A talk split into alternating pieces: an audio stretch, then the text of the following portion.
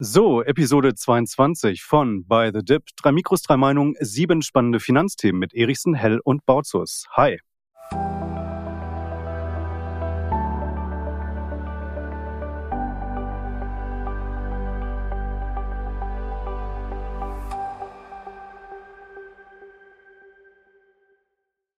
Ja, Lars Sebastian, die Märkte, die nehmen unseren Podcastnamen wörtlich, wie es scheint. Jeder kleine Dip wird gekauft, hartnäckige Inflation, egal, schlechte Wirtschaftsdaten, juhu. Darüber wird auf jeden Fall noch zu reden sein nachher. Aber wir sprechen auch über folgende Themen. Die neuen Mac 7, Platzt die KI-Blase bald? Diese Frage hat Sebastian mitgebracht. Dann Angst vor dem Allzeithoch Unsere Hörerfrage lautet diesmal, investieren wir in Luxusgegenstände? Lars ist genervt und zwar vom Nikkei. Dann sprechen wir über die Steuerpläne der Grünen für Kryptos und wir sprechen über Cannabis. Und wir werden auch in den kommenden Wochen natürlich noch Hörerfragen beantworten. Schickt uns bitte welche ein. Podcast at by-the-dip.de hängt natürlich wie immer auch in den Show Notes. Und jetzt sofort rein. Die Mac 7, Lars, ja, die kennt eigentlich jeder, aber da hat sich jetzt ein bisschen was geändert und du klärst uns jetzt auf, oder? Sehr gerne. Die Magnificent Seven sind namentlich uns allen bekannt und ich werde sie jetzt nicht nochmal wiederholen. Aber eigentlich passt der Name nicht mehr. Und darauf wollte ich eigentlich hinweisen. Denn die Magnificent Seven sind mittlerweile nicht mehr die gleichen wie vorher, zumindest der Marktkapitalisierung im S&P 500 nach nicht. Da haben sich nämlich zwei reingeschlichen. Auf der einen Seite Broadcom, über Halbleiteraktien haben wir ja schon gesprochen. An der Börse übrigens habe ich, verwechsel ich auch immer. Die Älteren werden sich erinnern, es gab mal ein BRCM-Kürzel, aber mittlerweile ist Broadcom AVGO. Avago früher. Und auf der anderen Seite Eli Lilly, wenn man so will, der große amerikanische Konkurrent zu Novo Nordisk. Schlank werden ist mittlerweile einfach. Man kann man kann saufen und fressen, was man will. Hauptsache, man hat einen guten Drug-Dealer, der einem die entsprechenden Präparate bringt. Also Spaß beiseite. Das ist natürlich mal ursprünglich anders gedacht gewesen. Und ich bin mir sicher, äh, in der Mehrheit wird dieses Medikament sehr verantwortungsvoll zu sich genommen, beziehungsweise ich glaube, es wird unter die Haut gespritzt. Ähm, ja, und die beiden Unternehmen haben sich da in diese Magnificent Seven reingeschoben. Wer eigentlich der Performance nach dafür rausflöge, wären Apple, Tesla und Google. Wenn wir mal auf den Kursverlauf seit Oktober 23 schauen, da haben diese Aktien ja teilweise nochmal erheblich zugelegt, haben praktisch die gesamte Performance der Jahresendrallye äh, produziert. Aber Apple, Tesla und Google waren schwächer als der Gesamtmarkt. Das ist eigentlich keine äh, besondere Meldung, aber vielleicht müssen wir diesen Begriff Magnificent Seven mal so ein bisschen abschwächen, weil es gefühlt sowieso noch die Magnificent Six sind und weil es ja vielleicht auch dafür spricht, dass die Phalanx dieser Unternehmen eben doch nicht so unantastbar ist. Ich bin weder in Eli Lilly noch in Broadcom, nee, den ETF haben wir auch verkauft, wo die drin sind, investiert. Aber ähm, ja, was ist das? Ist das für euch ein eine, eine beginnende Erosion der Magnificent Seven oder ist es einfach nur Beleg dafür, dass diese beiden Aktien, also Broadcom und Eli Lilly, so gut gelaufen sind? Was meint ihr? Also ich finde es eine willkommene Abwechslung eigentlich. Also, dass die, die großen Mac 7 sich einfach mal abkühlen, dass jetzt auch Tesla mal korrigiert. Ich muss auch sagen, diese Magnificent Seven, also jetzt ist es der neue Name, davor hatten wir die Fang-Aktien und die Fangmann-Aktien und in USA im Wall Street Journal, nachdem Tesla geschwächelt hat, waren es dann die Super Six und dann gab es die Fabulous Five. Also vielleicht gibt es irgendwann mal die drei kleinen Schweinchen. Also mal gucken, wohin diese ganze Geschichte geht. Aber letztes, letzten Endes ist das ja alles eigentlich Marketing. Und von daher es wird immer Aktien geben, die den Markt anziehen oder anführen. Und ich finde es eigentlich gar nicht schlecht, wenn jetzt hier mal da auch eine, eine willkommene Abwechslung reingeht und auch mal ein Pharmawert reinkommt oder auch Halbleiter. Also von daher kriegsentscheidend für meine Anlagestrategie ist das jetzt eigentlich nicht. Gibt auch hier nochmal was komplett Neues, nämlich die Granolas von Goldman Sachs, die elf besten Europa-Aktien. Die sind indexiert von 2021 bis heute, nämlich genauso stark gelaufen wie die Mac 7 mit sogar deutlich weniger Wohler im Bärenmarkt 2022. Also das heißt, Sebastian hat es äh, eigentlich auf den Punkt gebracht, es gibt halt immer irgendeine ach, Sau, die durchs Dorf getrieben wird. Äh, es werden immer neue schöne Akronyme gebastelt. Äh, die sind auf jeden Fall sehr, sehr kreativ in den Investmentbanken, finde ich gut.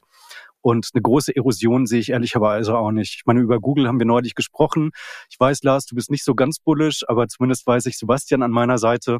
Ich bin relativ optimistisch, dass äh, die Alphabet also noch ähm, ja in den nächsten Monaten und auch Jahren dann also auch ganz gut performen wird. Ich habe sie auf jeden Fall neben meinem Nasdaq ähm, ETF habe ich die äh, Alphabet als einzige Aktie von den Mac 7 übergewichtet, also noch quasi ins ähm, als Einzelaktie mit ins Portfolio reingenommen. Und deswegen bin ich per se natürlich äh, bullish. Muss ich ja. Ne? Also ich habe ich hab zwei, äh, zwei direkte Nachrichten bekommen, äh, die genau darauf sich bezogen haben. Also ich jetzt gesagt, ja, Microsoft läuft besser als Google. Und wo dann zu Recht die Frage gestellt wurde, ja, bei Microsoft weißt du doch alles, was passiert. Und bei Alphabet ist doch das Potenzial viel größer. Gebe ich zu. Das war vielleicht eher so ein Safe Bet zu sagen. Und ich, natürlich ruder ich jetzt auch nicht einfach zurück, ja. Aber die ähm, genau darum geht's. Also Alphabet ist ja keine unspannende Aktie. Und gerade was ich in der letzten Woche bin ich ein bisschen tiefer eingestiegen in ihr Large Language Model, was sie, glaube ich, jetzt die Premium-Version ähm, für 20 Dollar, 22 äh, Euro, glaube ich, werden es irgendwie bezahlen wir ja bei der Umrechnung. Also äh, im Euro bezahlst du immer mehr als in Dollar, egal ob für die Vision Pro oder sonst irgendwie. Aber vielleicht trauen die es uns einfach zu, dass wir höhere Preise bezahlen können. Also so oder so, wenn du dieses Modell anschaust, sie sagen, es ist fast 10 Prozent besser wie auch immer man das dann misst, als ChatGPT. Und was ich mir wirklich vorstellen kann, was ein Gamechanger ist, oder zumindest mal ein, ein, sagen wir mal, ein Vorteil, Gamechanger ist too much, ähm, dass ja ChatGPT, wenn es nicht weiter weiß, auch auf die Suchmaschine zugreift, auf Bing. Wenn Google natürlich mit seinem Large Language Model äh, auf eine Suchmaschine zugreift, und das wollen sie, glaube ich, und das direkt mit implementieren, dann rufen sie halt auf Google-Suchergebnisse, äh, greifen sie zu. Und das ist, also ich, ich finde es durchaus attraktiv. Wir haben es, glaube ich, dieses Advanced-Programm noch nicht. Aber wenn, dann werde ich sofort ausprobieren. Ich befürchte, dass wir eine ganze Zeit haben, wo wir dann genauso wie im Streaming-Dienst für alles Mögliche äh, extra bezahlen. Also das von Google, das von Microsoft, vielleicht ja, wenn Elon seine 25 Prozent Stimmrechtsanteile bekommt, vielleicht macht er auch noch irgendein exotisches Modell draus. Also äh, so Volltrottel wie ich bezahlen ja am Ende auch für The Zone 45 Euro, weil sie vergessen haben, das zu, zu kündigen. Ähm, und äh, es wird wahrscheinlich eine Zeit geben, wo diese Modelle einfach parallel laufen dann. Ne? Definitiv. Ich meine, du kannst, es wird sich auch sicherlich innerhalb der Max 7 Gruppe auch wieder was verschieben. Also Apple ist jetzt ein bisschen in Ungnade gefallen, weil sie dieses Jahr nur zwei, drei Prozent Gewinn gemacht haben. Aber gestern lief über die Ticker, dass ja Apple sich gerade sehr öffnet als Konkurrenz zu Microsoft, um KI-Entwickler anzulocken, die dann ähnlich wie bei ChatGPT da auch eine Art KI-Store aufbauen. Also wir sehen ja eigentlich, wie schnell das im letzten Jahr ging von es könnte eine Rezession geben, es könnte einen Wirtschaftseinbruch geben zu, hey, jetzt kommt ChatGPT und auf einmal sind ein paar Aktien explodiert. Also in dieser Technologiegruppe, die da vorne an der Spitze ist, kann es auch gut sein, dass wir in drei Monaten drüber sprechen, dass wieder Apple vorne dran ist oder irgendjemand anders. Ich glaube nur nicht, dass dauerhaft so ein, ein Pharmakonzern oder Halbleiter da dabei bleiben wird, weil den Leuten geht's ja es geht ja um den Nimbus und die Fantasie, um, um dieses Unbekannte, was da so kommt, um diese Gewinne, die da in der Zukunft lauern, um, um das, ja, das, das, das Ersehnte, was da noch so kommen könnte. Und ich glaube, dass dann Pharma eher für die meisten langweilig wird und dann eher die Gruppe Fabulous Five, Five heißt als Magnificent Seven mit einem Pharmawert. Also da geht es ja auch irgendwo um Marketingpsychologie und dass Finanzjournalisten darüber ein paar Storys schreiben. Ich würde es insofern challengen. Langfristig, glaube ich, sind Tech-Stories Zukunft und wie sich unsere Welt verändert, garantiert. Ähm, ja, das sind einfach bessere Geschichten, bessere Narrative als vielleicht aus dem Pharmasektor. Aber für die nächsten Jahre, wenn ich mir anschaue, was für ein Potenzial ist, im Gegensatz zu Tech, hat Pharma nämlich dann sofort die Gewinne, die sie wirklich ausweisen. Und wenn man sich vorstellt, was das für eine, theoretisch, also wenn man uns die Gesundheitsausgaben in den USA anschauen, dann sind die höher als die Ausgaben für äh, Tech-Devices. Und ja, es mag sein, dass bei Ila Lilly und Novo Nordisk momentan hm, ziemlich viel Zukunftsmusik mit drin ist, aber es ist ja jetzt nicht so, dass die dreistellige KGVs hätten.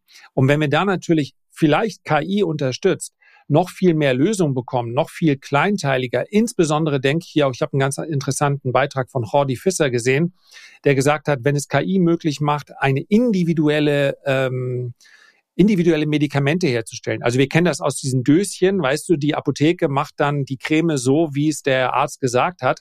Aber wenn du das natürlich auch im, äh, in etwas anspruchsvolleren Bereich, individualisierte äh, Medizin, also es ist schon auch ein gigantisches Potenzial, was sich hier äh, entwickelt. Insofern will ich auch nicht ausschließen, dass vielleicht auch mal ein Pharmaunternehmen zum zweit- oder drittgrößten ähm, auf diesem Planeten wird. Also gerade jetzt kurzfristig passiert da extrem viel. Ja, ja, den, den Punkt kann ich total nachvollziehen. Das ist glücklicherweise ja kein Entweder-Oder, sondern man kann ja äh, beides machen. Das ist ja das, das Schöne, wenn man sich individuell so ein Portfolio zusammenbaut. Und ansonsten würde ich aber sagen, was den Unterschied vielleicht macht, äh, Sebastian, weil ich glaube, du hast, du hast eigentlich recht. Das sind aber die, die Ökosysteme. Also quasi so ein, so ein, so ein Pure Play Unternehmen, ist mit Sicherheit insgesamt anfälliger für den kurzfristigen Konjunkturzyklus, während die großen äh, Tech-Unternehmen also quasi so breit aus diversifiziert sind, also jetzt nicht nur in puncto, wo machen sie ihre Umsätze in den Regionen, klar, da gibt's Unterschiede, aber ähm, dass sie halt eben nicht nur einen einzigen Erlösstrom haben, sondern äh, relativ viele Geschäftsbereiche und idealerweise natürlich auch diese recurring äh, Revenues, also dass auch viel über über Abo-Modelle und so weiter äh, reinkommt. Das ist ja irgendwie so gerade das Schöne und ähm, ich glaube, das das ist etwas, was höchstwahrscheinlich diese, also die Mac 7 oder vielleicht Max, äh, Mac 6 vom Rest des Schützenfestes ein bisschen unterscheidet. Sehe ich auch so.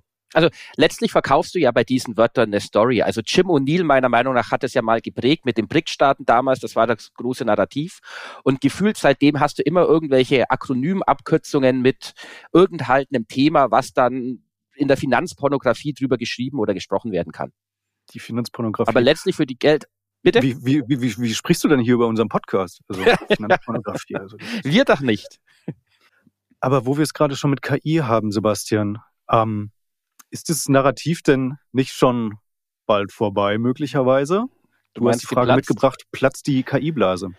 Ja, ich habe die Frage mitgebracht. Wir hatten die in der früheren Ausgabe schon mal so thematisiert und Lars hat richtig gesagt, dass er bei KI jetzt noch nicht das große Platzen sieht, weil der IPO-Hype noch nicht da ist. Das heißt, dass jetzt nicht viele neue Startups reinkommen und an die Börse gehen und absolut, also Lars, da hast du recht, das ist ein Indiz. Aber wenn ich mir jetzt einfach mal so die Kursentwicklung in diesem Jahr angucke, also im letzten Jahr war ja bei den KI-Aktien spektakulär, aber wenn wir nur mal reingucken, jetzt eine Nvidia hat schon wieder über 60 Prozent gemacht. Wenn wir dann mal reingucken bei ARM, da haben wir bald 100 Prozent, also eine Verdopplung in den ersten, was haben wir jetzt, sechs Wochen dieses Jahres.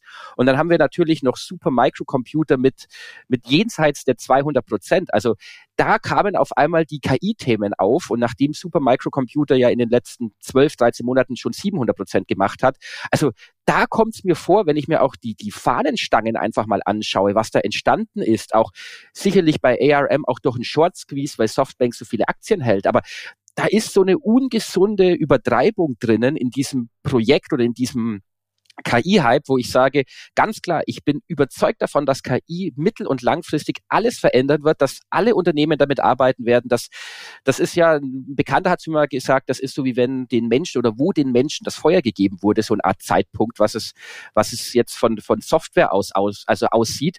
Aber dass jetzt diese irrsinnigen Bewertungen, die hier entstanden sind, auch diese extremen Kurssteigerungen in wirklich wenigen Wochen, das halte ich schon für einen Moment, wo man sagen könnte, da dürfte jetzt mal die Luft rausgehen und wirklich mal ein Bewertungsniveau gefunden werden, welches nachhaltiger ist, weil einfach diese Erwartungen, die hier eingepreist wurden, ich sehe nicht, dass die so schnell jetzt geliefert werden können, wie, wie von manchen erwartet. Also ich gebe die Frage gerne mal euch, aber momentan muss ich sagen, ich bin da skeptisch. Und wenn KI die Luft rausgeht, dann werde ich auch bei meinem KI-ETF sehr, sehr gerne nachladen. Aber momentan irgendwie, das erscheint mir gefühlt mäßig, und ich bin jetzt seit über 20 Jahren an der Börse, irgendwie falsch, was da abgeht. Also gefährlich. Sebastian, wie viel hat dein KI-ETF gemacht? Jetzt. Zumindest meins, seit ich ihn gekauft habe. Ich müsste mal gleich reingucken, aber der ist, ist das Produkt von Wisdom Tree. Der ist ganz gut gelaufen. Okay, ja, cool. Ich, also, äh, wo du gerade ETF sagst, ja, also ARM, ähm, Supermicrocomputer und so weiter. Also ja, irgendwie äh, komische, komische Entwicklung.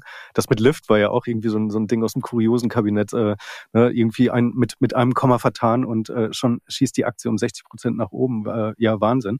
Ähm, weil, äh, also ETF, ich habe nämlich heute Morgen auch in mein Depot geschaut und habe gedacht, okay, was ist denn mit meinem Blockchain-ETF los? Der hat jetzt in der letzten Woche alleine, ähm, hat er hat der 20 Prozent gemacht und, und äh, auf, auf drei Monate 45 Prozent. Also für so ein für so ein Vehikel, was eigentlich insgesamt, äh, ich glaube, 43 Werte äh, abbildet, ist das schon ähm, enorm. Aber also ich glaube, dass dieses KI-Thema ähm, noch nicht noch nicht durch ist und dass diese Story auf jeden Fall weitergeht. Also ich habe jetzt neulich so ein so ein ähm, ja, Shoutout von dem äh, Jeremy äh, Grantham äh, gehört, Milliardär aus den USA, der aber immer ziemlich crashy unterwegs ist. Der hat ja auch gesagt, ja, die KI-Blase, die wird äh, platzen. Und äh, da muss man halt sagen, ja, also Grantham hat auch nicht so einen richtig guten äh, Track Record, was mit seinen letzten ähm, relativ pessimistischen Bärenprognosen ähm, so los war. Also 2023 äh, hat er Mitte des Jahres gesagt, also Aktien werden äh, sehr stark fallen.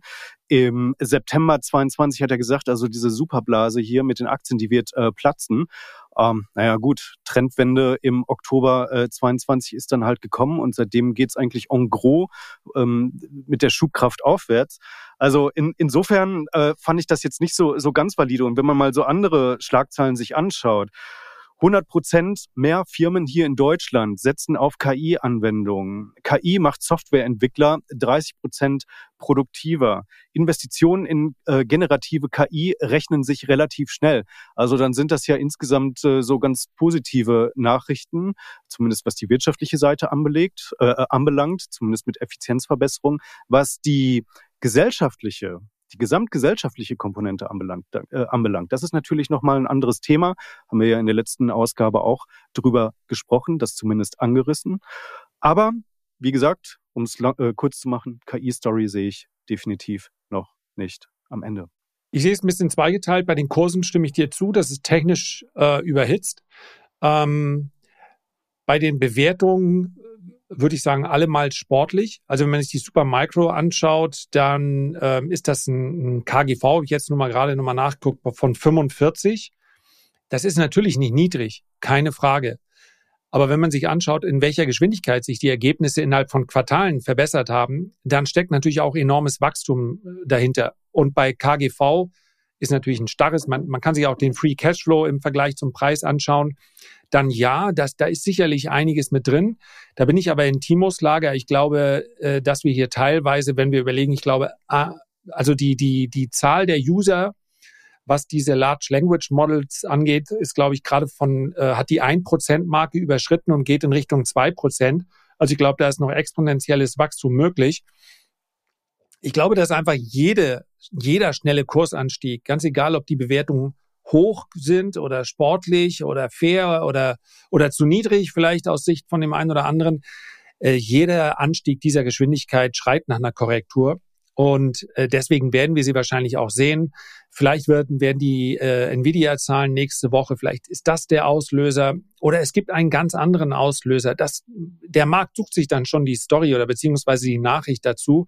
Ich glaube aber, dass die insgesamt diese, auch jetzt diese aktuelle Trendbewegung dann unterbrochen wird. Aber für mich ist die Korrektur klar kaufenswert. Ich habe gestern bei den äh, Kollegen von Aktienlust, äh, gehe ich eigentlich immer hin, weil Mick Knauf so eine, äh, so eine schöne Stimme hat. also da haben wir auf Cybersecurity-Aktien geguckt und deswegen bin ich da mal die Highflyer durchgegangen. Also die, die Cloudflare waren ziemlich gesucht, haben Price, also Kurs Cashflow, KCV von über 100 ja, ähm, eine CrowdStrike hat eine, ein KCV von 73 und ähm, eine Pan American oder Palo Alto Network, so heißen sie, hat immer noch einen Price Cashflow von 40. Also da, wo Cybersecurity auf Cloud trifft, da sehe ich eigentlich noch mehr in der Blasenbildung, weil die wachsen im Schnitt zwischen 20 und 30 Prozent. Und da kann man sich natürlich fragen, bei dem Wettbewerb, was ist da noch möglich? Also, um es kurz zu machen, ja, die Kurse sind steil, Korrektur 10 bis 30 Prozent jederzeit möglich Für mich ist die Korrektur aber unter Bewertungsaspekten dann auf jeden Fall noch kaufbar. Da sind wir uns einig. Geht darum, dass einfach jetzt vielleicht es nicht der cleverste Zeitpunkt ist, aufzuspringen, nachdem die Aktien so krass gelaufen sind. Ganz klar, wenn du jetzt die geheime Story für dich entdeckst, dann war sie wohl doch nicht mehr so geheim. Ja. Aber das bringt uns eigentlich auch direkt zum, zum Thema Nummer drei. Ähm, Angst am Allzeithoch. Das mutet erstmal ein bisschen kurios an, weil eigentlich am Allzeithoch müssten ja so ziemlich fast alle mit ihren Depots im Plus sein oder die Wahrscheinlichkeit ist zumindest sehr, sehr hoch, dass du mit deinem Gesamtportfolio im äh, Gewinn liegst. Also insbesondere jetzt bei den äh, Wertentwicklungen, die in, bei den Aktien stattgefunden haben, in der, ähm, also im letzten Jahr, auch in diesem Jahr. Aber es gibt immer wieder Stimmen, die proklamieren, hm, also das Ganze ist eigentlich ah, ungesund und oh, gefährlich. Jetzt sind die Aktien schon, schon stark gestiegen. Äh, Markus Koch hat jetzt neulich in so einem Insta Live äh, gesagt, er hätte den Nasdaq 100 mit Hebel geschortet. Wow, ähm, das ist äh, auf jeden Fall, also ja gut, muss man sich erstmal äh, trauen. Ähm, dann andere Gäste bei mir auf dem Kanal haben jetzt auch neulich gesagt, also der S&P 500 ähm, der äh, könnte jetzt nochmal um 20 bis 30 Prozent korrigieren, also sehr, sehr bärisch. Dann habe ich einen sehr interessanten Zuschauerkommentar gelesen äh, bei mir. Ähm, der hat im Wesentlichen gesagt, also wir sind gerade nicht in einem Bullenmarkt, sondern wir sind in einer mittelfristigen Bärenmarkt-Rally. Interessante Perspektive. Also ich teile sie nicht, aber ich will es einfach mal hier so mit reinstellen. Vielen Leuten ist einfach aktuell mulmig zumute. Und jetzt gebe ich die Frage einfach an euch weiter. Ich weiß, Angst ist natürlich nie ein guter Ratgeber, aber wie geht ihr um mit dieser Angst? Haltet ihr die möglicherweise sogar für gerechtfertigt valide? Also ich, ich muss sagen, ich finde es psychologisch, ich beschäftige mich ja auch gerne mit Finanzmarktpsychologie und Behavioral Finance. Ich finde es interessant, dass du vielen Privatanlegern gar nichts recht machen kannst. Das heißt, wenn der Markt einen Allzeithoch macht, dann kommt die große Angst, es könnte eine Korrektur kommen und wenn der Markt korrigiert, dann kauft keiner, weil es könnte ja noch tiefer gehen. Also Allzeithochs sind ja normal. Wenn wir langfristig mal die Aktienmarktverläufe anschauen, dann macht der Markt natürlich immer wieder Allzeithochs, weil er ja einen langfristigen Aufwärtstrend hat und von daher, es gibt auch verschiedene Auswertungen und Statistiken. Ich hatte das mal auf LinkedIn gepostet wenn der Markt ein Allzeithoch macht und man kauft, dann kann man sogar eine bessere Rendite in den nächsten zwölf Monaten erwarten, als wenn man unter einem Allzeithoch kauft. Also ein Allzeithoch, klar, jedes Allzeithoch bedeutet, dass die Wahrscheinlichkeit einer Korrektur irgendwann mal steigt. Aber es interessiert mich ja gar nicht. Also ich freue mich über Allzeithochs im Depot und wenn der Markt korrigiert, und das gehört einfach dazu, also wenn wir Geld an der Börse anlegen in Aktien, dann müssen wir Risiken eingehen und man muss für sich beurteilen, ob die Chancen überwiegen, die Risiken oder die Risiken die Chancen. Und wenn ich einfach sage, ich habe immer vor allem Angst oder auch bei Einzelaktien irgendwelche diffusen Ängste, weil ich kaufe jetzt keine Bankaktien, weil da in USA irgendwas am Gewerbemobilienmarkt ist. Ja, ist irgendwas, ist da schon, aber man muss gucken, welche Banken sind da engagiert, wie stark sind die engagiert, schreiben die mal was ab. Also ich meine, wenn ich ja ein Haus habe und ich habe einen Rohrbruch im Keller, weil ich gerade mit Lars darüber ein bisschen gesprochen habe, verkaufe ich ja trotzdem nicht unbedingt das gleiche Haus, sondern lass es mal reparieren. Das heißt, klar, wenn ich jetzt Aktien habe und die korrigieren mal und es kommt einfach mal irgendwie zu einem Problem, ja, dann muss ich das halt aussitzen und sage, wenn sich die Chance ergibt, dann kaufe ich entsprechend nach. Aber Angst vor einem Allzeithoch zu haben, nur weil es dann halt mal wieder ein paar Prozent billiger wird, das halte ich total für übertrieben. Und man muss halt wissen, wie man investiert. Und wenn man langfristig dabei ist, dann kann man eigentlich nichts falsch machen, wenn man breit aufgestellt ist bei Aktien. Und dann sollte eigentlich jede Korrektur, vor allem je jünger man ist, darüber sollte man sich eigentlich noch mehr freuen.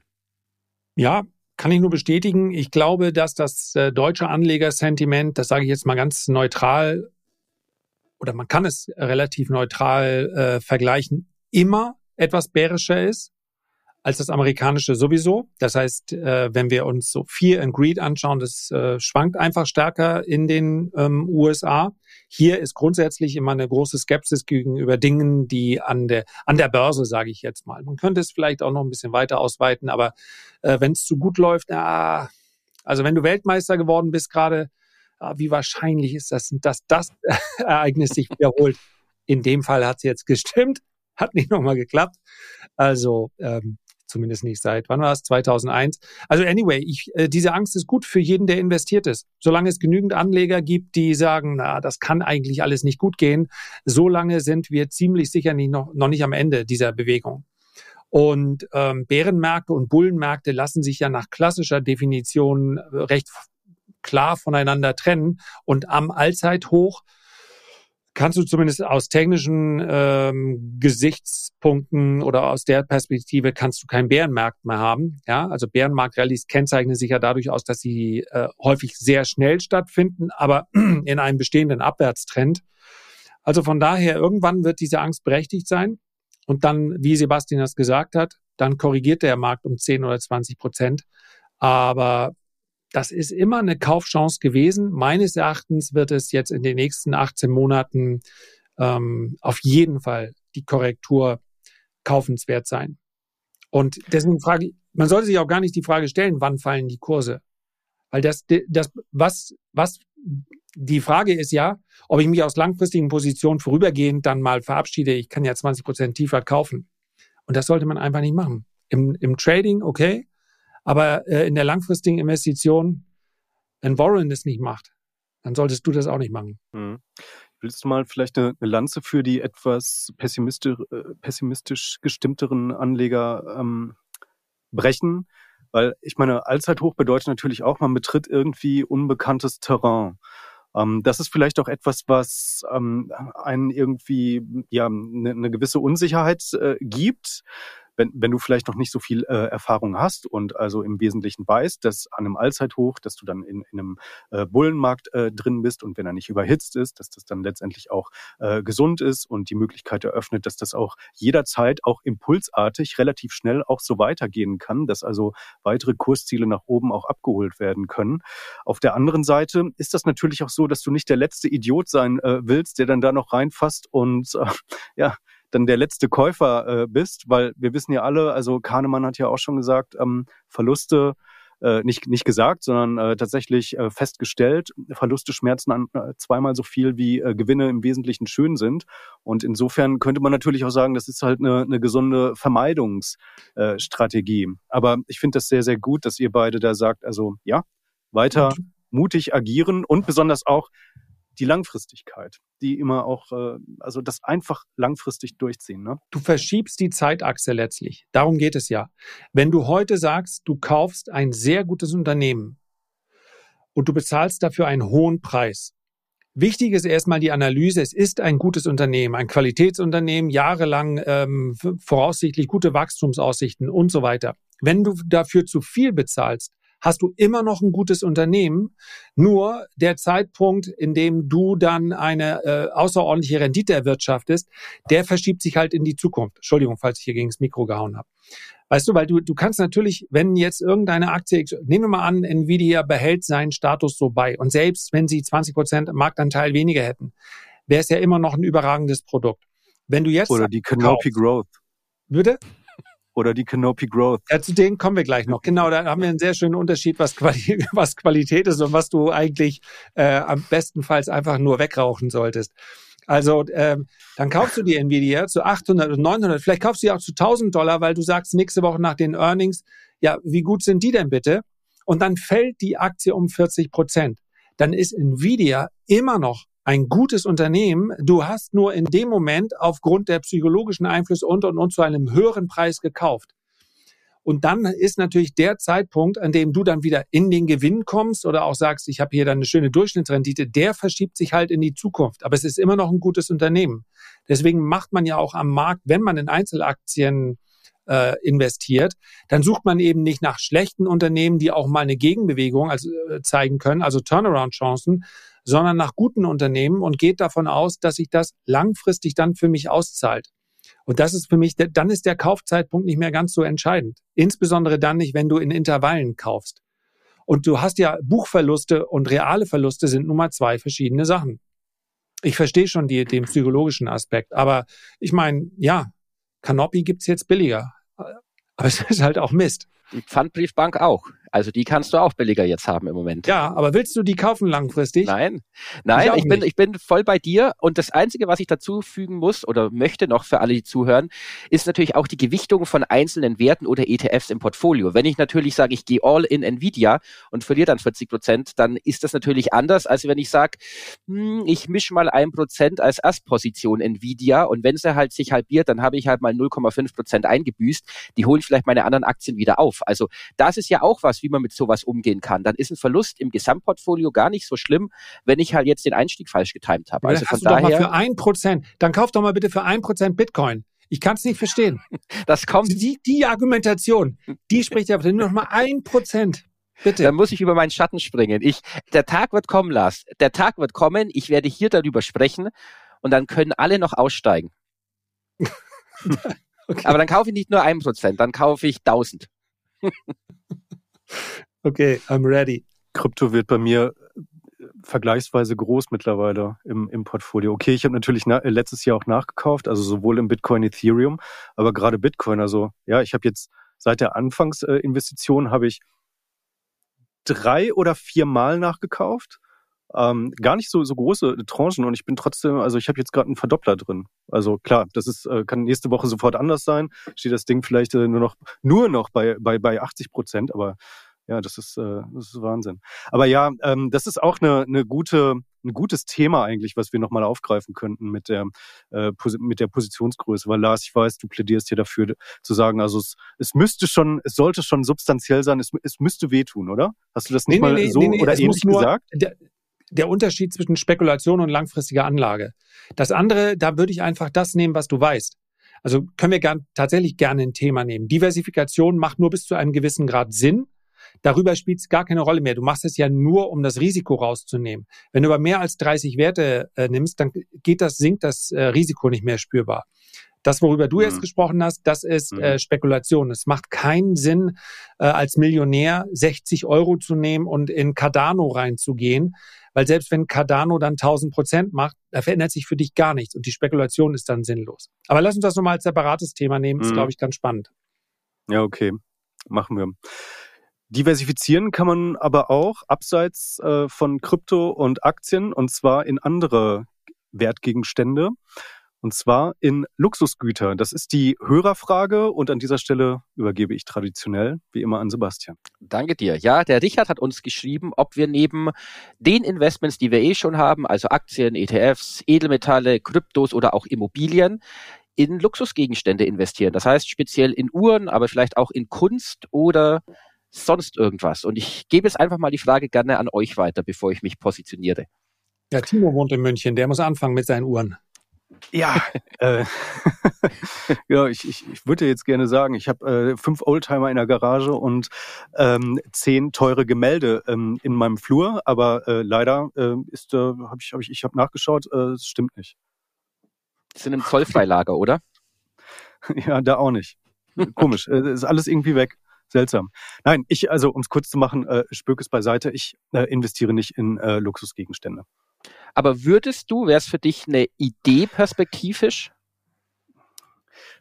Ich glaube, es wäre bei mir eher eine Liebhaberei und nicht ein Investment Case, muss ich ganz ehrlich sagen. Ähm, und ich könnte mir da auch eher tatsächlich äh, eine Investition mal in ähm, äh, ein, ein schönes Gemälde oder, oder sowas vorstellen, was, was mir, was irgendwie aber auch eine Bedeutung für mich hat. Also zum Beispiel ähm, Autos oder auch Uhren oder andere ähm, Luxuswertgegenstände wären zur Diversifikation meines Portfolios eigentlich nichts. Also ich habe da weder ein gesondertes Interesse, noch habe ich einen gesonderten Einblick äh, in, den, in den Markt. Also das wäre dann tatsächlich wahrscheinlich eher bei mir etwas, ähm, um einfach meinen persönlichen äh, ja, Kunstgeschmack zu befriedigen.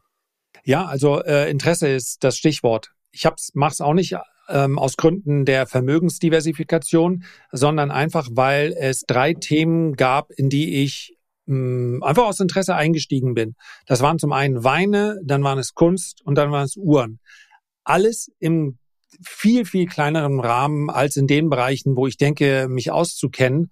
Äh, insbesondere im Bereich der Weine äh, habe ich dann relativ schnell auch aufgegeben, weil ich dachte, du bist selbst von dem Experten-Stammtischstatus so weit weg, ähm, das kriegst du nicht hin. Das heißt, ich habe mir ein paar Flaschen gekauft. Ich gebe es ganz offen zu, ich war bei Raoul Pell in so einem Chat und da er, ja, der ist nun äh, gebürtiger Spanier und wenn du dann gegenüber Amerikanern sprichst, dann bist du absolut jedem, der dort teilnimmt, schon mal kulturell überlegen, musst du von ausgehen, ja.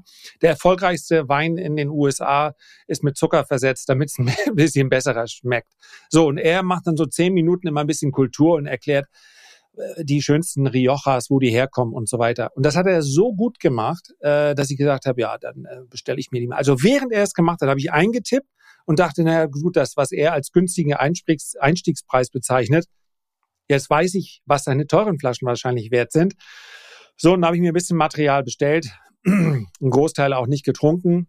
Ganz klein. Dann habe ich es mit den äh, Uhren genauso gehalten. Ich bin kein Uhrenträger. Das liegt auch daran, dass ich äh, ungern in der, ja, ich sag mal, wenn ich draußen bin oder Öffentlichkeit, ich nehme bei einigen wahr, dass wenn sie bestimmte Uhren tragen, also so Klassiker äh, äh, Rolex Daytona, dann habe ich das Gefühl, ich möchte nicht so wahrgenommen werden, wie ich mit meinen Vorurteilen den Träger dieser Uhr wahrnehme. So, vorsichtig möchte ich das formulieren.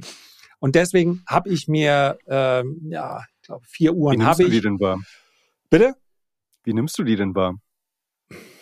Ja, als so einige der Träger der Uhren nämlich so war, als äh, hätten sie ihren Gang darauf angelegt oder auch ihre Posen auf Instagram, dass man ihre Uhren immer sieht. Und das sage ich, weil ich weiß, ich habe hier auch, äh, wir haben auch eins, wo ich mit einer Uhr bin, ist aber keine Rolex.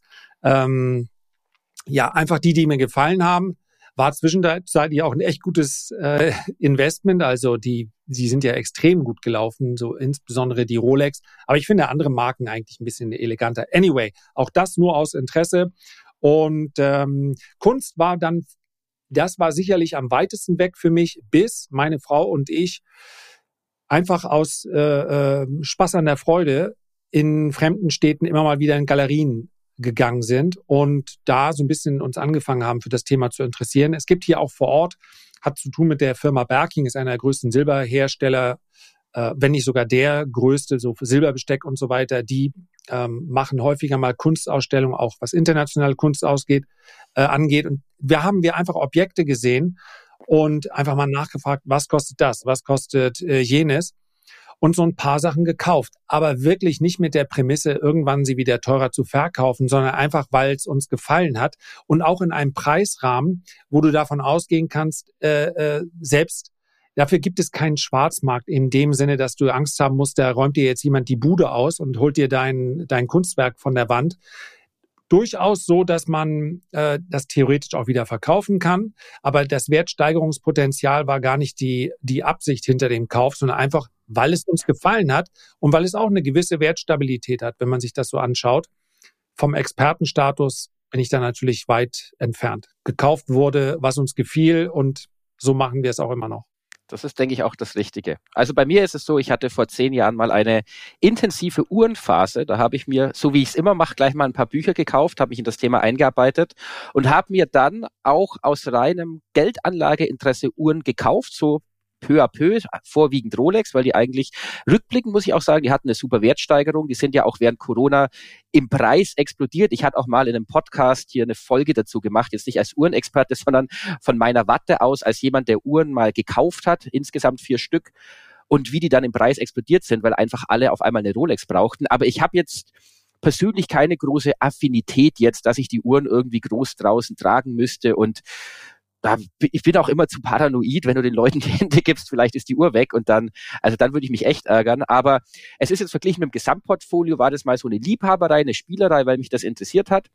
Ich gehe auch gerne in, ja, in, in Kunstgalerien, gucke mir da Dinge an oder ich habe mich schon mit teuren Teppichen beschäftigt. Da kannst du teilweise Quadratmeterpreise pro persischen Teppich bezahlen. Da bist du bei einer Eigentumswohnung. Also die Sachen interessieren mich eigentlich und die gucke ich mir an, aber ich würde jetzt nicht unbedingt investieren, weil da kommt immer meine Blockade, wie auch bei Krypto, wo ich mir denke, hm, könntest du ja wieder ein paar Aktien kaufen oder kaufst ein paar ETFs oder kaufst du Edelmetalle nach. Also so dringend ist es dann nicht, vor allem weil es mir dann nicht daran liegt. Mir liegt es daran, nicht ins Schaufenster zu stellen, zu sagen, ich habe Uhren und, und einen Oldtimer, sondern eher, mich interessiert die Marktentwicklung und ich gibt es ja wunderbare Bücher. Ich glaube, es heißt 2000 Jahre Finanzgeschichte. Das ist ein 2000 Seiten dicker Wälzer, wo über alle Anlageklassen, die es jemals gab, also von Sklaven über Uhren, über Land, über irgendwelche Titel mit der Kirche, ist da drin beschrieben, wie die sich im Wert entwickelt haben und was der Hintergrund war.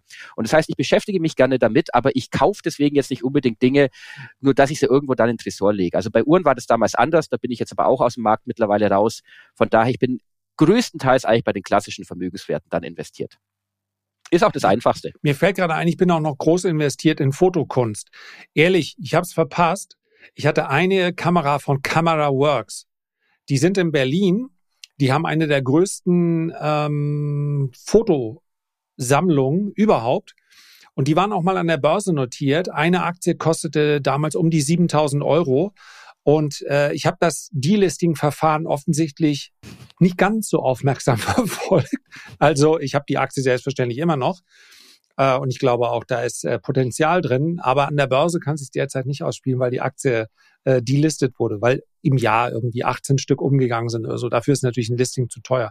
Aber Fotos, noch ein Stichwort. Ich war gestern in einem Laden hier im Ort ähm, und ich dachte mir, das ist so ein Trödelladen und dachte ich vor allem, womit verdient der Geld? Und dann habe ich zufällig ein Gespräch meine Tochter hat da was gesucht und habe ich ein Gespräch mitgehört. Der kauft im Wert von mehreren tausend Euro, so die eigene Aussage, Fotos, aber antike alte Fotos. Weißt du, so wo äh, Familien, also ich will jetzt nicht sagen, ähm, äh, aus dem Mittelalter, da ist sicherlich die Fotokunst noch nicht so weit hergeholt gewesen, aber wo man auch wirklich lange stehen musste und der Vater hatte den Anzug an, das war natürlich alles schwarz-weiß, die Familie daneben, keiner lacht, so wie heute die Passfotos, so wie sie es gehört. Äh, Vater noch mit äh, Zigarre und so, also tolle Fotos dabei. Ähm, aber dass, die, dass es dafür einen eigenen Markt gibt. Also Fotos von Fremden, die er ankauft und Sammler kaufen dann die besonders schönen Stücke. Wo du auch hinsiehst, du musst dich halt dafür interessieren. Ne? Ja. Mhm. Mit diesen Fotos verbringst du dann die Erinnerungen, die du gerne an deine eigene Familie haben würdest. Ja, lieber Fotos. Es gibt ja Leute, die sammeln Puppen. Stell dir mal vor, du kommst irgendwo rein, um dich herum sind nur Puppen oh. mit großen aufgerissenen Augen. Das finde ich immer so scary. Also wenn so eine Wohnung, da denke ich immer an, äh, du löst dich gleich in der Badewanne auf oder so und liegst da drin mit irgendeiner Kalklösung. Also ja, ja ich weiß, ja auch medizinisch be äh, äh, bewiesen. Also wenn jemand Puppen sammelt, dann musst du aufpassen. Habe ich mal gelesen. Vielleicht stimmt das auch nicht. Sollen wir diese Frage auch nochmal an die Zuschauer rausgeben? Mit den Puppen? Also nicht die mit den Puppen, nicht die mit den Puppen. Seid ihr, seid ihr wahnsinnig? Habt ihr Puppen? Äh, sondern oh, die Frage, es lege wie, die Lotion in den Eimer. Nein, das ist nur für Insider. Bitte mach weiter. Sehr gut, sehr gut. ähm, nee, die Frage, investiert ihr in äh, Luxusgegenstände? Habt ihr Uhren? Sammelt ihr Weine, Whisky, Oldtimer, whatever? Feel free. Ich bin sehr, sehr gespannt, was da, was da kommt. Also, das heißt, wenn Interesse da, dann äh, letztendlich eine vielleicht sogar sehr lohnenswerte Beimischung im Gesamtportfolio, aber definitiv kein Must-Have. Das ist jetzt so die, die, die Quintessenz, die ich hier mitnehme. Oder? Habe genau. ich das richtig zusammengefasst? Ich würde auch sagen, halt, es ist viel schwieriger, dich zu, äh, darüber zu informieren, würde ich sagen. Ne? Du kannst absolut ein Fiat 500 auf Verdacht ja. 50 Jahre halten, aber ähm, das ist echt schwer, da Expertenwissen aufzubauen. Und ich glaube, da dann zu sagen, das ist der faire Preis für dieses äh, Kunstobjekt. Ja, ich glaube, den Fiat 500, den habe ich jetzt schon so runtergewirtschaftet innerhalb der, der sechs Monate. Das ist ein Youngtimer. Das ist schon ein Youngtimer, gefühlt. Der, der ächzt und stöhnt immer, wenn er mich sieht. Oh, oh geht's wieder, geht's wieder los.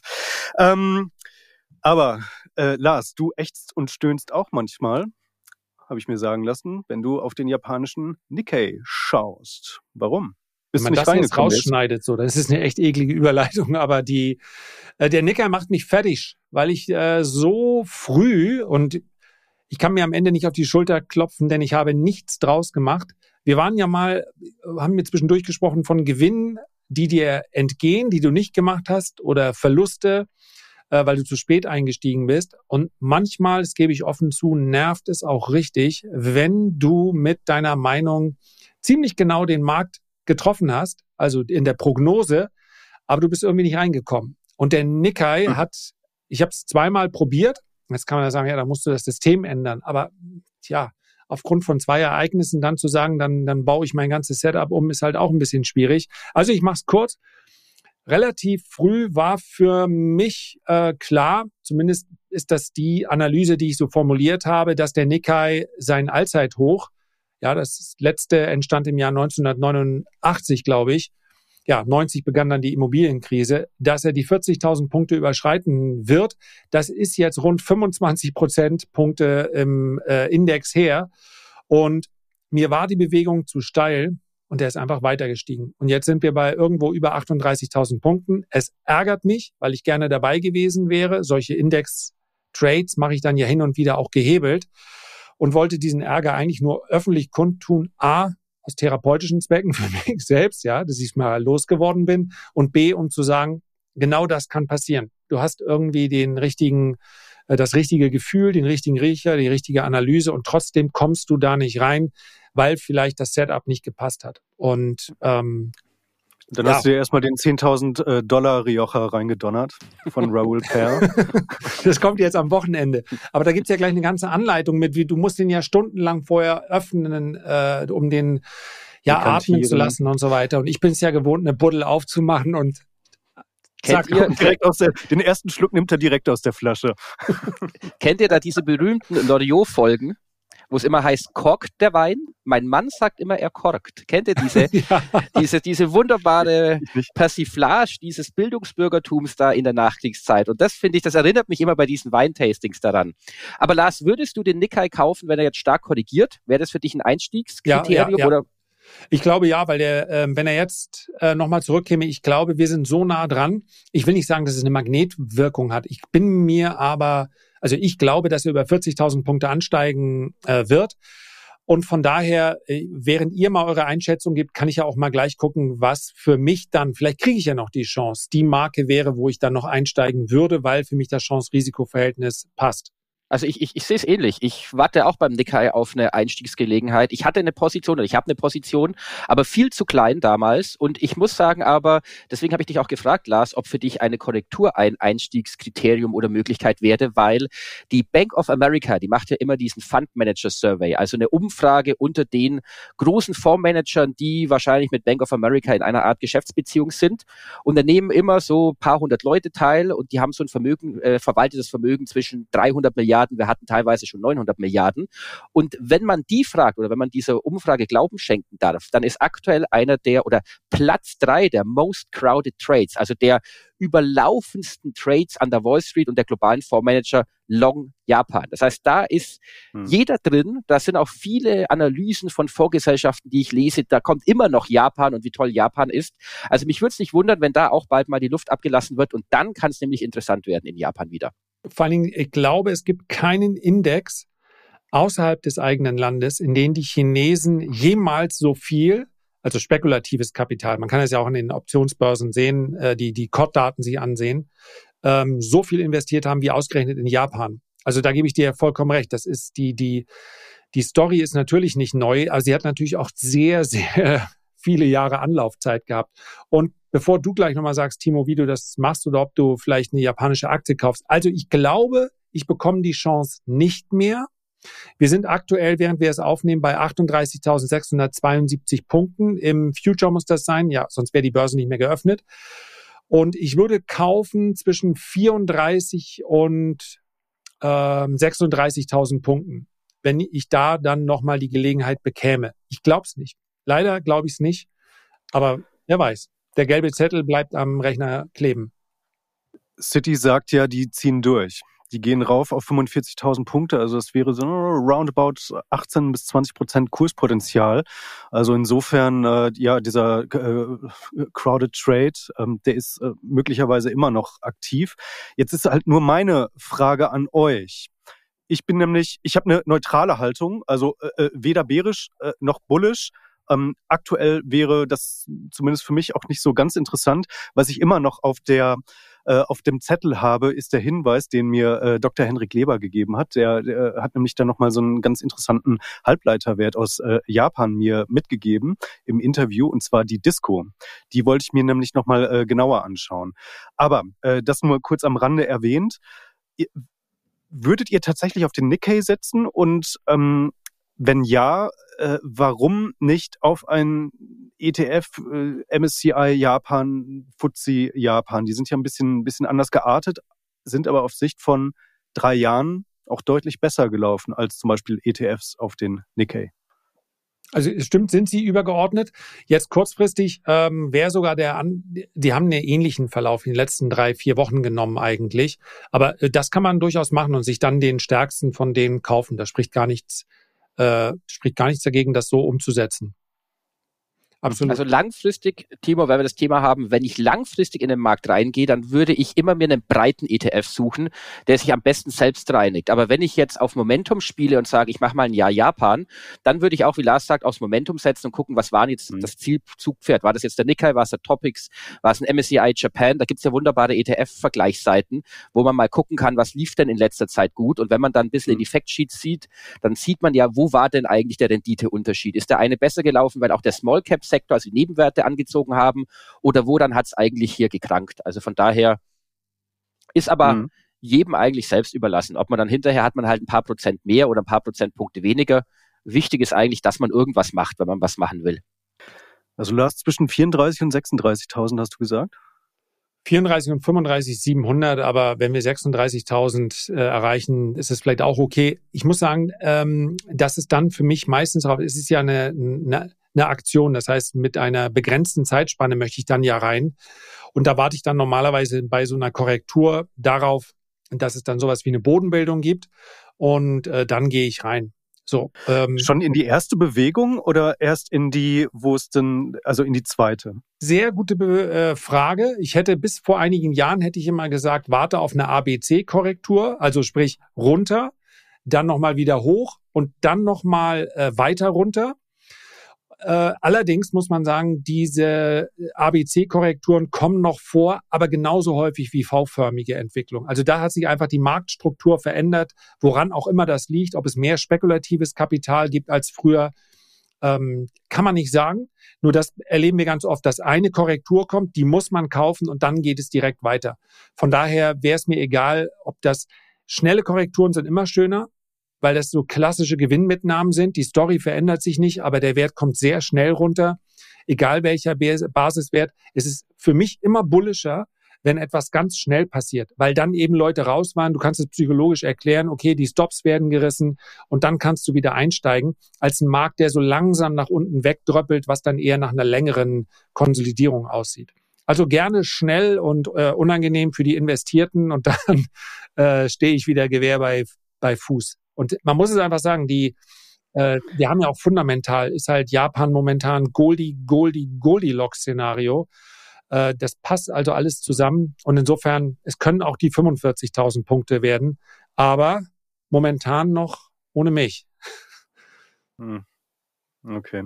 Ach so, übrigens, äh, und das, obwohl, ich habe heute Morgen gerade gelesen, dass wir aufgrund von Währungseffekten, ich schätze, da wird es nicht so viele Videos drüber geben, weil das nicht so gut ankommt momentan. Äh, Handelsblatt hat heute Morgen geschrieben, wir sind jetzt wieder die drittgrößte Volkswirtschaft auf dem Planeten. Ja, ha, wir sind nicht mehr der kranke Mann der Welt. Währungseffekte haben dafür gesorgt, dass wir an Japan vorbeigezogen sind. Genau.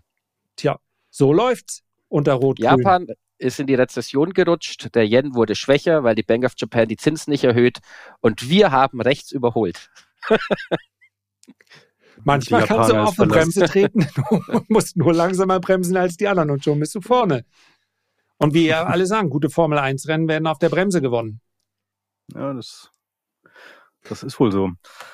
Aber ich glaube, den Grünen fällt noch irgendwas ein, um das wieder zu verhindern. Nein, okay. Das Immer jetzt, diese Schwarzseherei. Äh, ja, ja, ja, ja, ja, ja, ja, ja, ja, ja. Nein.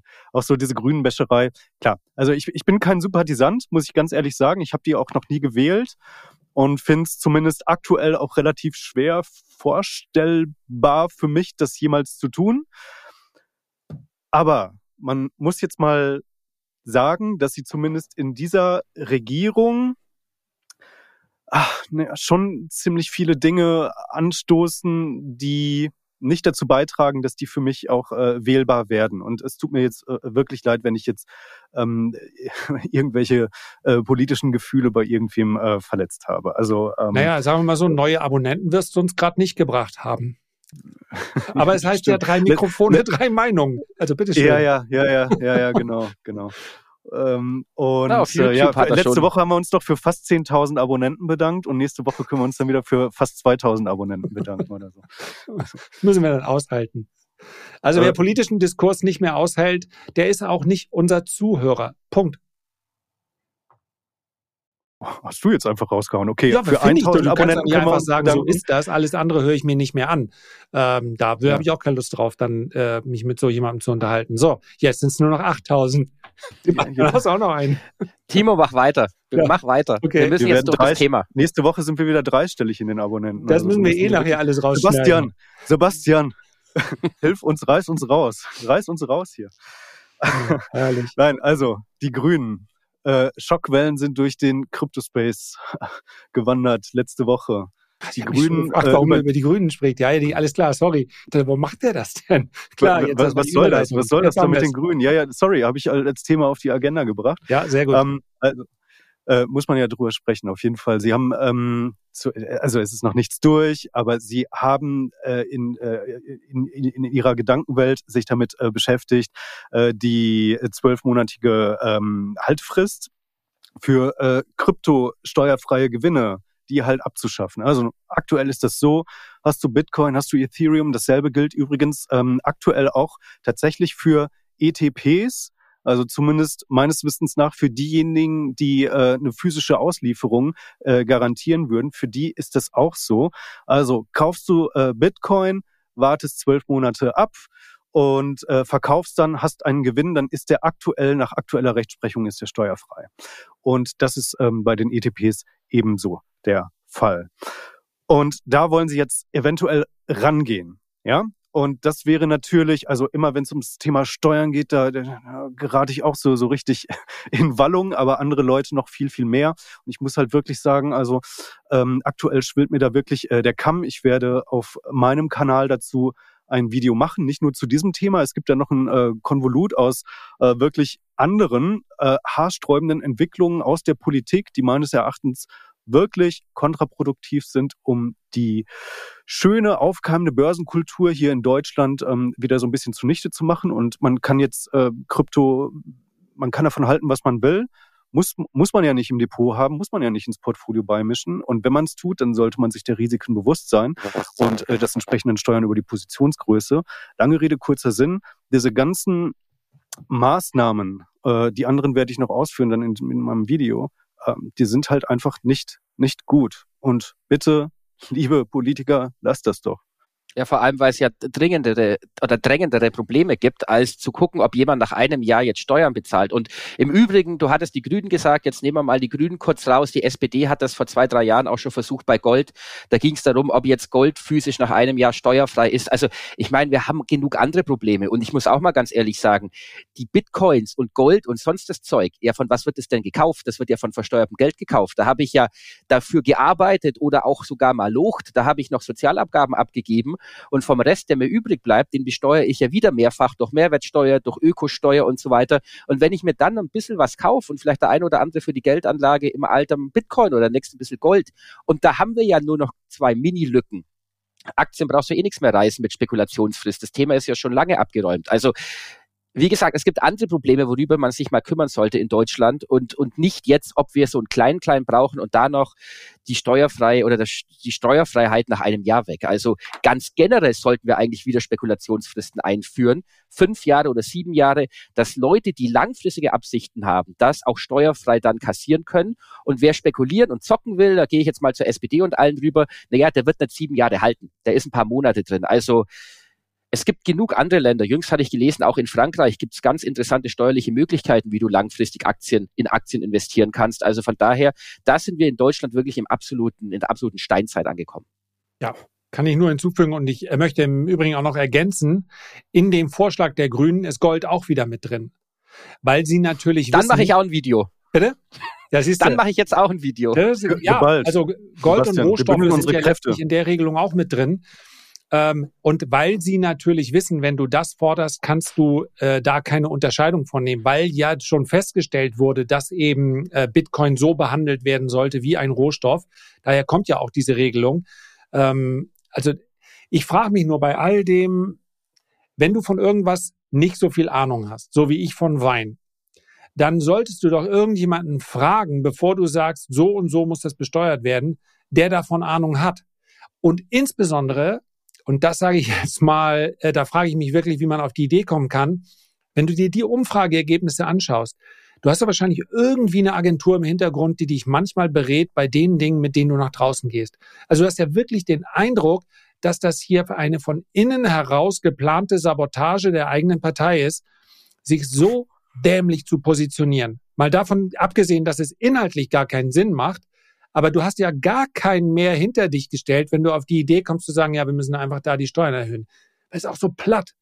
Die, die Steuernahmen sind so gering, was das angeht. Der Vorteil wäre, muss man auch sagen, für Spekulanten, es, du kannst es nicht anschließend dann noch mit äh, Einkommensteuer, sondern es wäre ja dann auch die Kapitalertragssteuer. Also sprich, wer aktiv mit Bitcoin handelt zum Teil wäre das für mich dann vielleicht auch von Vorteil oder ganz sicher sogar von Vorteil. Es hätte mir in den letzten Jahren einige Steuern auch erspart, die aber wahrscheinlich dann durch das, was ich eben äh, jetzt an Buchgewinnen habe und dann besteuern müsste, wieder aufgefressen worden wäre.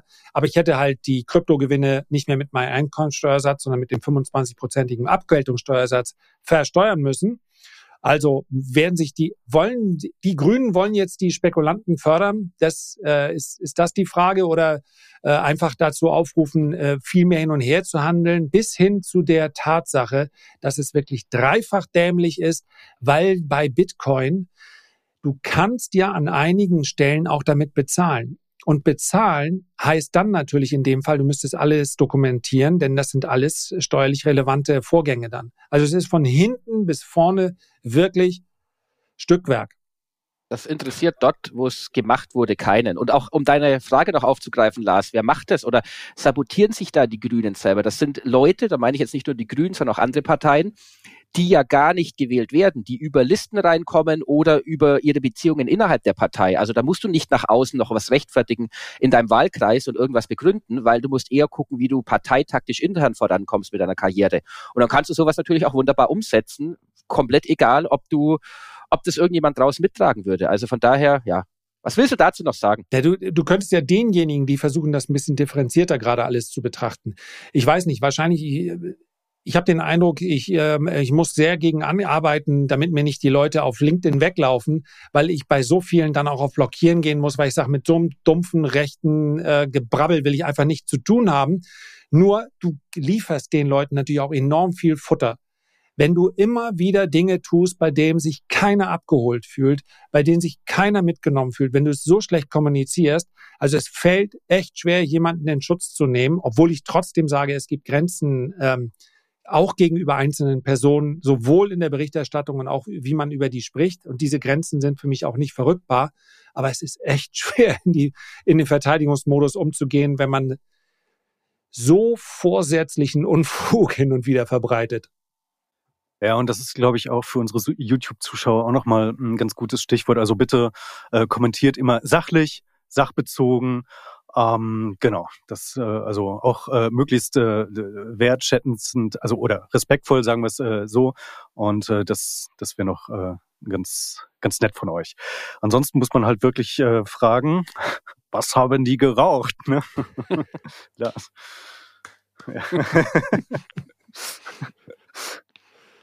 ja. Ja. Cannabis. Los, los Und geht's. Das wäre vielleicht auch gar nicht so verkehrt gewesen. Einfach mal runterkommen, einfach mal ausatmen und einfach mal sagen, wir können die Dinge auch so lassen, wie sie sind. Wir müssen uns nicht zu allem äußern. Easy. Das wünscht man ja dem einen oder anderen. Easy. Cannabis. Großes Thema, Legalisierung. Ich habe mich gerade damit beschäftigt im Rahmen eines Videos und dachte, ich möchte hier schon mal exklusiv die, das Ergebnis meiner Analyse geben. Keiner der Werte, die mal im Cannabis-Hype, wenn man sich vorstellt, was für Milliardenbewertungen die Canopies und Auroras und Tilrays hatten, Wahnsinn. Also der Cannabis-Hype sucht eigentlich in seiner Ausprägung immer noch seinesgleichen. Dagegen ist der Wasserstoff-Hype, was ähm, mir fällt gerade nichts politisch Korrektes ein. Also dafür, da war milde dem gegenüber. Und ähm, seitdem konsolidiert die Branche und das klingt ganz nett, heißt aber am Ende des Tages, es fehlt das Kapital. Es gibt immer wieder Übernahmen untereinander. Aber ich mache es mal in Anbetracht der fortgeschrittenen Stunde äh, kurz. Sowohl die genannten, also die Aurora, Tilray, Cannabis, wir machen hier keine Anlageberatung, nur meine Meinung, weit weg von kaufenswert, obwohl sie mittlerweile in ihrer Marktkapitalisierung äh, unterhalb der äh, der Milliardengrenze sind. Aber bei 200 bis 600 Millionen, je nachdem, welche man anschaut, meines Erachtens immer noch ganz viel Fleisch dran, welches wahrscheinlich abfault im Laufe der Zeit, weil einfach die, äh, sie verdienen immer noch kein Geld. Sie haben brutal negative Margen und ja, sie müssen Kapitalerhöhungen machen, sie machen Reverse Splits. Nichts spricht dafür, dass sich das Ganze hier erholt, trotz immer mehr Legalisierung. Es gibt einfach zu viele Anbieter. Ich möchte nur einen einzigen nennen, der Geld verdient. Und das ist, ähm, war ich auch mal investiert. Der Schaufelhersteller ist am Ende immer noch der beste. Das ist der REIT Innovative Industrial Properties. Die verdienen auch Geld. Das sind diejenigen, die die Gewächshäuser ähm, zur Verfügung stellen. Denen ist auch egal, wer sie mietet. Haben eine Dividendenrendite, glaube ich, momentan von knapp acht Prozent werden aber wahrscheinlich auch darunter leiden, wenn es der gesamten Branche nicht so gut geht. Aber wenn, dann würde ich diesen defensiven Play machen, alles andere nicht mal mit der Kneifzange anfassen. Ich, ich dachte jetzt, du sagst, der Einzige, der damit Geld verdient, der steht in Berlin im Görlitzpark, aber. ja, da hoffen wir ja drauf, dass er bald äh, aufgrund von offiziellen Ausgabestellen nicht mehr Geld verdient. Ja, aber der hat sicherlich soll, noch andere Sachen im Köcher. Wie soll das passieren? Also dieser ganze Cannabis-Hype, der kam mir eh immer komisch vor, vor allem Warren Buffett, ich hole jetzt mal noch Warren Buffett raus. Wo ist da der Burggraben? Cannabis herstellen, du brauchst die Lizenz, gut, die kriegt nicht vielleicht jeder, aber doch die allermeisten. Also wahrscheinlich, wenn wir uns nicht doof anstellen, bei unserer ja, Vergangenheit würden wir auch eine Lizenz bekommen als Geschäftsführer. Du brauchst natürlich das Know-how, aber dann machst du diesen Farmen. Also in Israel wird ja auch extrem viel Cannabis angebaut und dann fällt der Preis immer mehr. Und dann legalisierst du das, aber da ist vielleicht eher die medizinische Variante dann interessant für kontrolliertes medizinisches Cannabis, weil das auf den Straßen ich glaube nicht, dass staatlich legalisiertes Cannabis mit gewissen THC-Gehalten und noch einer Steuer an einem gewissen Verkaufspunkt, ich glaube nicht, dass das eine Konkurrenz ist. Also Gras ist jetzt überhaupt nicht meine Droge, da bin ich eher beim Wein. Deswegen investiere ich nicht in Wein, wenn ich das größte Risiko dafür bin. aber, aber also wie gesagt, ich sehe da nicht den Burggraben bei diesen Unternehmen, dass da irgendwas rauskommt. So, Timo überlegt gerade, ob sie Williams der, der hat mich jetzt komplett zerlegt. Da bin ich das größte Risiko für. Das finde ich so, so gut. Ah, feier ich. Danke, danke. So, aber, oh, einmal mal wegkonsumiert. Oh Mist. Schlechten Tag gehabt und dann halt oh, einfach den 100.000 Euro gejochen. ah, herrlich. Wir hatten nichts mehr im Haus sonst. Ah ja. Genau. Ja gut, also ich muss kurz, äh, Cannabis auch kein Investment für mich, ähm, alles richtig, was ihr gesagt habt und ehrlicherweise glaube ich, ähm, machen wir an dieser Stelle auch äh, kurz Schluss und äh, hören und sehen uns in den nächsten Wochen wieder. Also macht's gut. 100 Pro. Bis dann. Ciao.